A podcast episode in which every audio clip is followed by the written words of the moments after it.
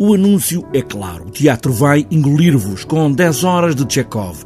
Toranquito já andava com esta ideia na cabeça, até com conversas entre peças, e se juntássemos o Ginjal, as Três Irmãs, a Gaivota e o Tio Vânia. Foi o Miguel Loureiro quando fizemos o Inimigo do Povo. Um dia disse: Olha, Tona, fazemos aqui no São Luís, estamos no São Luís, fazemos as quatro peças de Chekhov seguidas numa noite toda.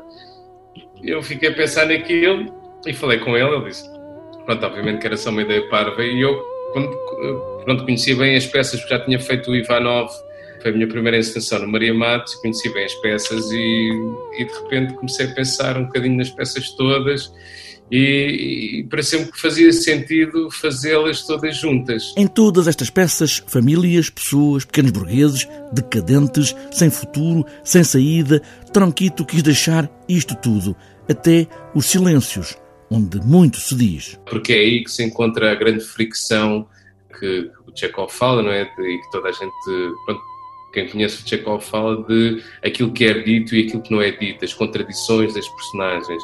Portanto, é nessas pausas em que, em em que tudo se, em que se revelam segredos. E para uma longa jornada de teatro separada em duas partes e depois juntas entre dois teatros, com um jantar pelo meio e passeio com um grande intervalo, a madrugada é a figura central, como é sempre em Chekhov.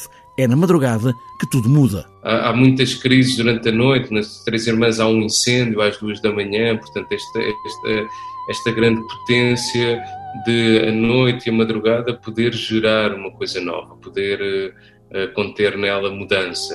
Né? Que é aquela coisa que nós fazemos nas passagens de ano para o ano, vai ser diferente para o ano, eu vou fazer isto para o ano, vou deixar de fumar para o ano, vou, vou fazer isto, como se naquela noite nós realmente pudéssemos tomar uma, uma decisão para as coisas serem diferentes. Do fim da tarde ao fim da madrugada, a vida vai engolir-vos.